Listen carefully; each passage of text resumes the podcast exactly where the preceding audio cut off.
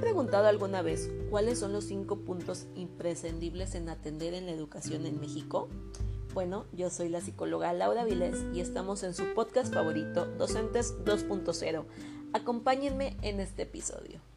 Para entrar en contexto, tomaremos el programa Mexicanos Primero, en donde se proponen cinco puntos importantísimos, donde se acentúa el compromiso y las capacidades de los agentes de cambio en el modelo educativo. El primero es el considerar las capacidades de los docentes y directivos de todo el país para que la evaluación docente de verdad sirva a la mejora, donde se incluirá la observación en el aula y la voz de los alumnos, para que la evaluación se entienda como una de las etapas de cambio continuo en la formación. El segundo es resolver con urgencia los espacios de participación y aprendizaje entre pares. ¿Cómo es eso? Bueno, el mejor maestro de un maestro es sin duda otro compañero docente. Este fungirá asimismo como un educador y como un colega experimentado capaz de pasar sus aprendizajes con otros maestros. Esto ya pronto es una realidad, desgraciadamente es a medias, porque no hay tutores suficientes ni asesores para dicha misión.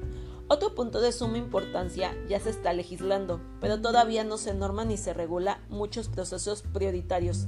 Las reglas efectivas para la depuración de la nómina docente. Ya se depuró la nómina federal, pero desgraciadamente falta la estatal. Igual la verificación continua de los nombramientos y la plantilla de cada escuela, resolviendo aún un atraso de casi dos años en el reglamento de las normas. Tampoco vamos a dejar a un lado que se cree un sistema válido de quejas, en donde los compañeros puedan hacer sus denuncias y no tengan miedo a las represalias. Otro paso es el rediseñar la evaluación de los alumnos y utilizarlas para vigilar y exigir la garantía constitucional del máximo logro en el aprendizaje. Hay que rediseñar las evaluaciones que hace la Autoría Superior de la Federación para que no se quede sin consecuencia los desvíos de recursos. También es necesario considerar e involucrar a todos los padres de familia en las evaluaciones del programa, desde el gasto en la tecnología hasta el ejercicio de los recursos para la reconstrucción de todas las escuelas.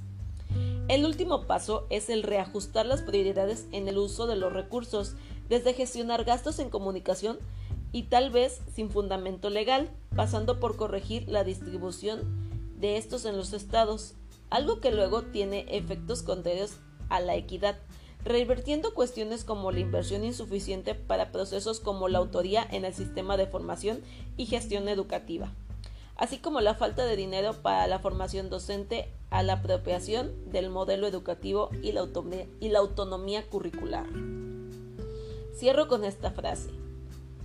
Nos debemos esforzar para movilizar y comprender la participación de todos los actores sociales, padres, maestros, directivos de las escuelas estudiantes, medios de comunicación, autoridades educativas, legisladores y la sociedad civil. Nuestra premisa es que solo el compromiso y la responsabilidad de todos es posible para lograr un cambio. Que tengan una muy buena noche, tarde o tal vez día. Hasta luego amigos.